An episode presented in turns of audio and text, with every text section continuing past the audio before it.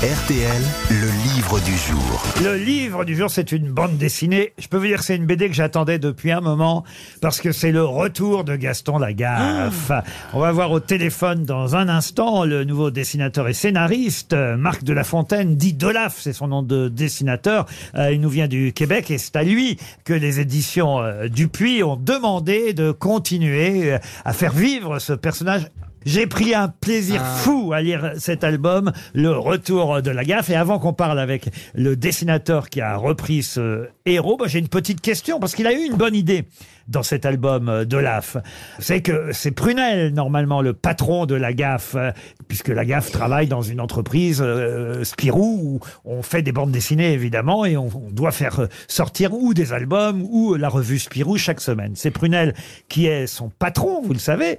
Mais ça n'a pas toujours été Prunel. Avant Prunel, il y en a eu un autre. Et d'ailleurs, dans l'album, cet autre est de retour parce que Gaston Lagaffe euh, énerve tellement le pauvre Prunel qu'à un moment donné, il en tombe malade et, et il va euh, s'absenter. Qui est de retour?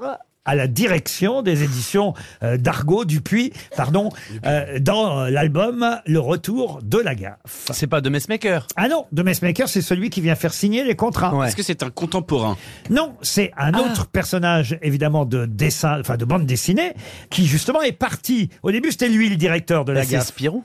C'est pas Spirou, mais on se rapproche. Ah, c'est Fantasio. Fantasio, Fantasio, ouais, c'est ça, oui. bonne réponse. Ah, génial, il fait revenir Fantasio. Bonne réponse de François Berléand et Vincent de Dienne. Vous voyez, vous avez affaire là à des experts de l'AF. Bonjour. Bonjour. Eh oui, moi j'étais tellement content de voir revenir euh, Fantasio comme ça en intérim, euh, directeur euh, de, de l'entreprise de ce pauvre Gaston. Ça, c'est une des bonnes idées que vous avez eues.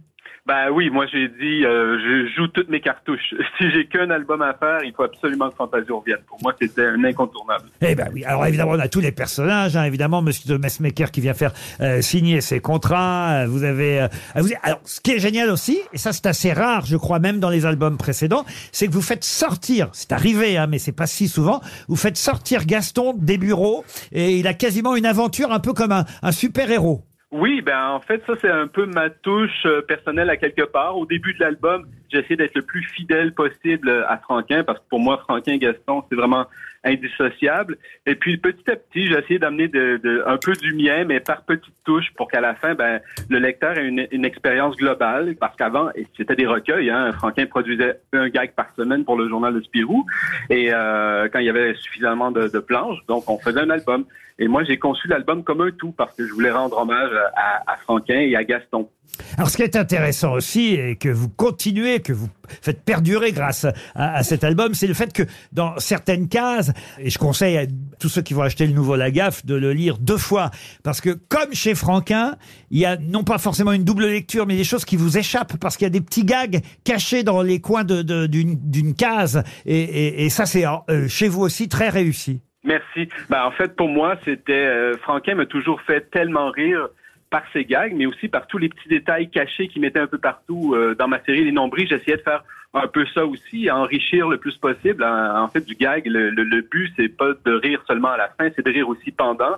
Et donc, évidemment, dans Gaston, euh, c'est un incontournable. Et vous y arrivez, je dois dire, très très bien. Alors il y a des petits hommages aussi. Par exemple, expliquez-moi, c'est bien Mafalda que j'ai vu à un moment donné euh, affiché sur un mur C'est Lucie dans Charlie Brown. Ah, j'ai Ah cru oui. que c'était Mafalda. Non, c'est Lucie de Charlie Brown. Pourquoi, par exemple, vous avez mis alors ce, ce petit personnage féminin affiché en poster dans les bureaux? Ah ben Franquin faisait ça de temps en temps. Je, pense qu'il mettait les personnages qu'il aimait bien euh, dans parce que tu sais la rédaction de Spirou, ben, c'est l'occasion de, mettre d'afficher des personnages de BD euh, qu'il avait peut-être marqué lui. Et donc moi je me suis dit je, vais faire la même chose. Je vais je vais mettre des personnages qui m'ont marqué. Charlie Brown pour moi c'est quand même quelque chose d'important. Alors, on voit Prunelle, évidemment, le retour de Fantasio, je l'ai dit, la fiancée, euh, Mademoiselle Jeanne. J'avais oublié que c'était elle. Je pensais que c'était lui qui était amoureux de Mademoiselle Jeanne. Et en fait, c'est l'inverse. C'est elle qui est très, très amoureuse. Quand il l'embrasse, euh, quand elle l'embrasse sous la boule de lui, Guy. lui, il s'en rend pas compte, en fait. non, Gaston ne voit absolument rien. Mais en fait, il y a- je me suis rendu compte en, en faisant ce travail-là de, de relire tous les albums qu'il y a plusieurs périodes dans Gaston. Il y a une période où, où Gaston est assez unidimensionnel, donc il sert à faire des gaps dans le journal de Spirou. Et plus ça va, plus il s'épaissit, plus il prend de, de, de, de l'assurance. euh, il, il- il devient très humain en fait, et on s'attache à lui. C'est la même chose avec Jeanne. Sa relation avec Jeanne, au départ, il lui envoyait plein de signaux que Gaston ne voyait absolument pas. Il était limite asexué. et vers la fin, ben là, il, y a vraiment eu une idylle entre Jeanne et Gaston. Mais moi, la période que j'ai choisie, en fait, pour mon album, c'est la fin des années 60, début 70. Alors, à ce moment-là, Gaston ne voit absolument rien des avances de Jeanne. Voilà, c'est ça. Donc c'est pour ça que j'ai été un peu surpris parce qu'effectivement il y a eu une évolution après. Vous êtes revenu au moment où Gaston euh, ne se rend pas compte que Mademoiselle Jeanne est folle amoureuse de lui.